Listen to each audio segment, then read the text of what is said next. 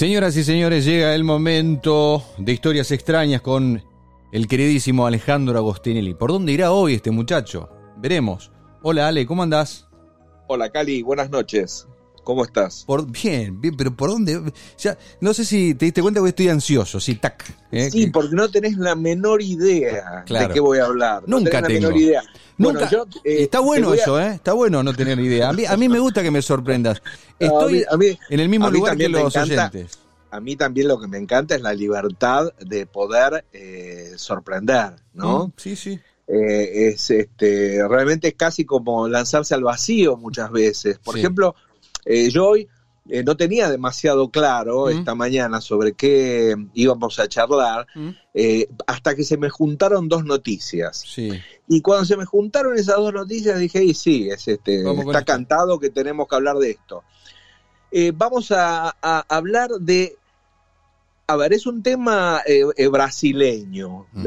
Brasil es el país del curanderismo más Grande do mundo. Más grande do mundo, más heterogéneo, diverso, colorido, eh, sorprendente, ¿no? Porque hay una diversidad de estilos, de prácticas, mm. de, doctrinas, ¿no? O sea, hay un común denominador dentro del curanderismo eh, brasileño, ya que estamos hablando de, esto, que es eh, la mediumnidad, ¿no? Que, o sea, es de raíz espiritista, mm. es como lo, lo único que tienen en común todos estos curanderos es eh, que entran en trance mediúmnico para canalizar, para incorporar entidades espirituales que son las que van a, colaborar en el proceso de, curación, ¿no?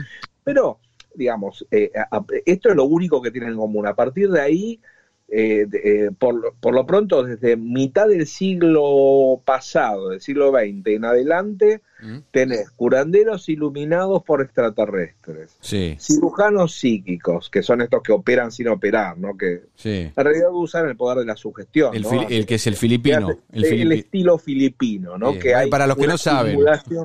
es una simulación de una operación, ¿no? Ellos dicen que es una operación astral, pero en realidad hay una teatralización de una operación médica. Ponía, ponía que sea, ponía este, menudos de pollo, el tipo decían que eran claro.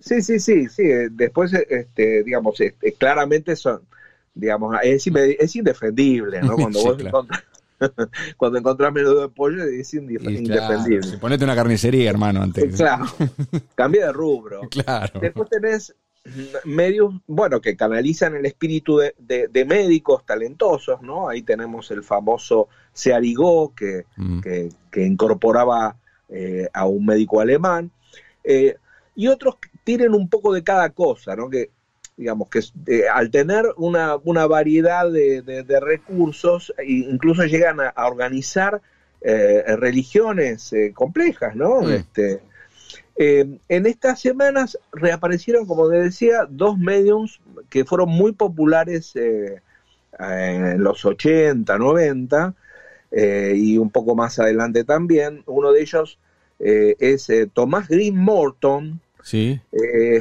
un tipo que también que fue famoso en los 80 hasta que desapareció más o menos en el 2002. No era, fue bastante conocido. Hoy mismo eh, son bastante populares algunos videos de él en, YouTube. Mm. Eh, al grito de Ra, eh, generaba eventos espectaculares, ¿no? Mm. O sea, él era un psíquico multifacético, hacía estallar platos, doblaba cubiertos al estilo de Uri Geller, doblaba monedas, con el poder de su mente, generaba perfumes extravagantes de la, entre sus manos, generaba destellos luminosos, o sea, un tipo como, con muchas capacidades, ¿no? Con tantos talentos, talentos eh, eh, eh, muy, similares a los de cualquier ilusionista. Lo que pasa es que él afirmaba haber obtenido sus poderes siendo muy pequeño, a los 12 años, cuando fue alcanzado por un rayo que podría haber tenido un origen extraterrestre. ¿no? Después, bueno, lo, lo fue cambiando. De, Ahora, la, capacidad de convencimiento que tienen estos tipos es fenomenal. Eh. Y en el caso de, Tomás Green Morton, era muy curiosa la habilidad de él, porque era un tipo eh, muy campechano, muy campestre, no tenía un carisma, más mm. bien era repelente. los investigadores que, que estuvieron conversando con él en esa época, mm. les llamaba poderosamente la atención que no fuese el típico gurú espiritual, ¿no? Que, que fuera un tipo más bien... Histriónico, eh, digamos, no era histriónico. Histriónico, eh, muy, muy jodón, mm. un tipo que eh, no, no, le interesaba demasiado lo que pensaran de él, porque hacía afirmaciones muy poco, muy incómodas, ¿no? Mm. frente a la gente que, que lo rodeaba. Pero aún así, eh, psicólogos, parapsicólogos, eh, hicieron estudios, ¿no? Estaban fascinados con estas habilidades. En general eran eh, parapsicólogos muy predispuestos a, crear en lo paranormal, entonces no tenían una, una gran capacidad tampoco de, discernir el truco de magia, de, de efectos este, defectos realmente, digamos, este, eh, extraños, ¿no? Y, él empezó, este Thomas Green Morton empezó a embrollarse cuando empezó a decir que podía curar enfermedades. ese, eh, para mí, vos sabés que para mí ese es el límite, ¿no? Ahí yo, yo hasta, ahí, hasta ahí, te sigo. Ya cuando te metes en eso, ah, viste, a mí me... bueno, bueno, ahí, ahí él patinó eh, seriamente porque eh, empezó, empezó a cobrar cada vez más caro. Había gente a la cual le cobraba hasta 20 mil dólares para hacerle alguna curación y demás. Eh, bueno, pero antes había anticipado que en el 2002 él empezó a caer en un cierto descrédito. Mm. porque empezaron a circular unos videos en donde se le veía así medio con las manos en la masa, escondiendo una, una, especie de cámara de fotos que era con la que producía esos, esos flash luminosos, eh, o mostrando un cambio de manos de un tenedor eh, este, intacto eh, por otro doblado, mm. ese tipo de, de, cosas empezaron a aparecer. Entonces hicieron un programa de televisión que se llama Fantástico, un programa de la Red Globo muy, muy famoso en Brasil, donde lo exponen e incluso hacen intervenir al gran James Randi, de quien hemos hablado. Sí, claro. Ídolo, eh, ídolo total. Él le ofreció eh, lo mismo que le ofrece a todas estas personas de eh, un millón de dólares a cambio de que pudiera demostrar en condiciones de control poder los de que, realmente poseía los poderes que, que dice tener. Bueno, este Green Morton, muy audaz, dijo que sí, aceptó, que, iba a hacer nacer un pollo o un huevo sin fertilizar, una, una cosa así, ¿no? Porque él también decía que era capaz de resucitar a, pájaros. Eh, y bueno, nunca se presentó, ¿no? Por supuesto, el desafío de Randy. En realidad hizo algo peor, porque él viajó a Miami cuando supo, se enteró que Randy estaba de viaje. Y le dejó una, una notita en la, en la casa particular de Randy, estuve acá y no estaba, ¿no? Mm. Una, una, eh, bueno, esto es lo que pinta un poco al personaje, ¿no? Eh, en, esa época, en los 80, era eh, Green Morton un tipo muy visitado por los famosos, ¿no? El propio Gilberto Gil fue uno de sus eh, clientes que terminó dedicándole una, una, canción a sus engaños cuando supo La danza de Giva, una canción muy linda. Eh, que... Algún día habrá que analizar por qué los famosos consumen tanto esto? ¿Estarán aburridos? ¿Qué les pasa? Porque vos sabés que es, es en, todas las, desde esto hasta sectas, ¿no? Que lo vas viendo, y tipo muy grosso, millonario, artista, eh, actor, etcétera, que terminan, en, eh, terminan ahí, ¿no? Sí, sí, sí, sí, sí, sí, es, es bastante común, es bastante, hay, es, sí, eh, en algún momento vamos a hablar de eso, porque daría para largo, pero eh, eh, eh, para ir redondeando el caso de mm. Thomas Green Morton, hace pocos días fue detenido en Pouso Alegre, en Minas Gerais, que es donde, donde él siempre residió. Hacía mucho que no se sabía nada de él, se había comentado que estaba viviendo en Alemania. Bueno, acusado de privación ilegal de la libertad y posesión de armas. Resulta que, oh. aparte de doblar metales con el poder de su mente, lo que hizo fue enganchar a una mujer muy adinerada en Alemania eh, eh, a la cual, que digamos, este, la, la, tenía prácticamente según la denuncia que ella hizo a su marido, que la fue a buscar desde Alemania a, a, Gerais, mm. eh, porque mm, estaba retenida, retenida y obligada a retirar dinero, sumas tremendas, eh, escandalosas de la, de la, de la caja de, bueno, de, la caja de, la cuenta corriente, sí. De la cuenta corriente, claro. Eh, bueno, eh, ella dijo que estaba drogada, ¿no? Este, que la tenían, este, en un supuesto tratamiento espiritual en donde no era dueña de su voluntad. Bueno, esto ya se irá aclarando, pero con los antecedentes de muchacho. de Morton es bastante probable que la cosa ande por ahí. este muchacho sería culpable hasta que se demuestre lo contrario, digamos. Ya cuando lo ves, cuando lo ves venir decís... Mm". Sí, no, no, mira, estuve leyendo cada cosa. Eh, eh, hay un libro fascinante que se llama Los Milagros de Ra, eh, que escribieron un psicólogo y, un periodista, Gary Richman y Lee Pulos, que es de una ingenuidad, ¿no? Eh, eh, una ingenuidad pero apabullante. Es una eh, realmente una lectura hermosa porque toman en serio todo lo que dice Green Morton sin tener en cuenta todo lo que se supo después, digamos. Entonces, ahora con el, con el diario de hoy, vos lees ese libro y decís, ¿cómo puede, ser, que estos tipos no se dieron nunca cuenta de que era un gran estafador? Es, cada vez más difícil, vos recién mencionabas el tema de los videos, de, la, sociedad también evolucionó, pero todavía hay gente que sigue cayendo, sigue cayendo, digo, por eso es muy útil esto que contás, porque digo, así como hay en Brasil 10 millones de estos tipos, acá también, digo, entonces no, incluso eh, hay, eh, hay, que, digamos, hay que matizar ¿no? Eh, también, pero tener en cuenta el factor riesgo. El CRIGO, por ejemplo, no cobraba ¿no? A, muchísimos de los pacientes que tenía, pero él, el, negocio lo, tenía en otro lado, digamos. Él, el mayor hotel de la ciudad, por ejemplo, estaba el nombre del hermano, la farmacia era del cuñado, la otra, ¿no? Entonces él no cobraba. Claro, pero que había una industria al lado. Pero de todas maneras dirigía a, comprar las medicaciones que él recetaba a la farmacia que del hermano, digamos. Claro, es como, como los guías turísticos. el guía turístico dice, anda a comer a este restaurante. claro. Claro, el 95% de la gente que llegaba con gogas al, pueblo de Arigo iban a verlo a él. Entonces, era, el negocio cerrado por todos lados. Inclusive, digo, los mismos habitantes del pueblo dirían, muchachos, vamos con, este, con él, sigámoslo. Sí, pero claro, claro.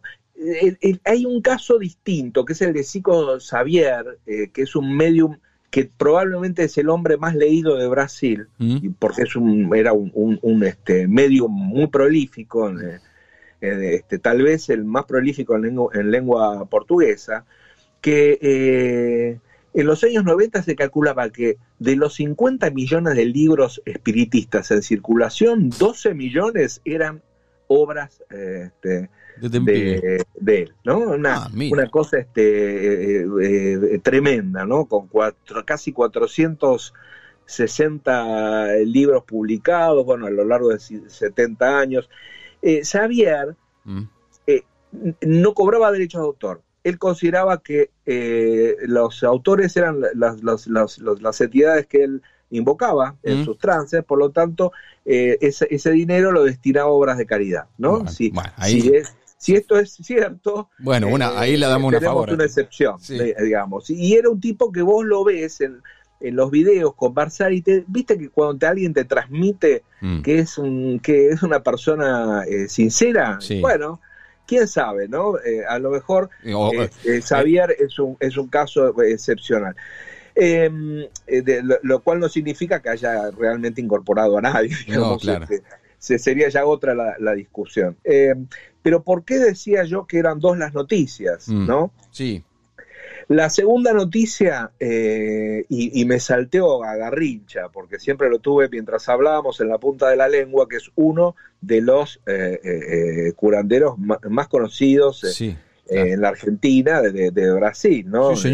recordamos las caravanas que iban a, Uruguayana cuando él mudó su sede. Me lo, nombraste y se me apareció la cara sin necesidad de googlear. o sea, fíjate si era famoso. Claro, muy reconocible. Eh, él tenía su sede en San Pablo y él, como la inmensa, un día se dio cuenta que la inmensa mayoría de, sus clientes eran argentinos, entonces decidió mudar su sede a la frontera para eh, poder eh, aumentar la ayuda espiritual a, los, a, sus pacientes argentinos, digamos. Eligió a los argentinos eh, que parece que eh, eran en, esa época sobre todo eh, eran de eran estaban en condiciones de aportar más dinero que los propios brasileños. De Garrincha no se volvió a saber más nada. Lo último que se supo a mediados de los 80 fue cuando, cuando se supo que el turco Julián era el, famoso verdugo de la dictadura eh, era su guardaespaldas, ¿no? Entonces mm. eh, ahí se descubrió el paradero del turco Julián en, aquel momento, él estaba ahí escondido, ¿no? Eh, Mamita, ¿no? Él corría el riesgo de ser condenado por crímenes de lesa humanidad, que es lo que finalmente sucedió, y, ahí se le pierde el rastro a Garrincha, ¿no? Cuando fue relacionado con un con un criminal horrible como, como este. Sí, estaba, estaba viendo acá, mm, obviamente, cada vez que vos hablas de estos temas, yo automáticamente pongo a buscar cosas en vivo. Y salió un, te pisó un poquito de sonido cortito. Sea, estuvo en la salud de nuestros hijos con Sokolinsky, Garricha. Sí, sí, te acordás. Tremendo, no, tremendo, tremendo. Bueno, el, el, medium espiritista más conocido en los últimos años, ¿sabes quién es? ¿Quién es? Es Joao Teixeira de Faría, más conocido como Joao de Deus.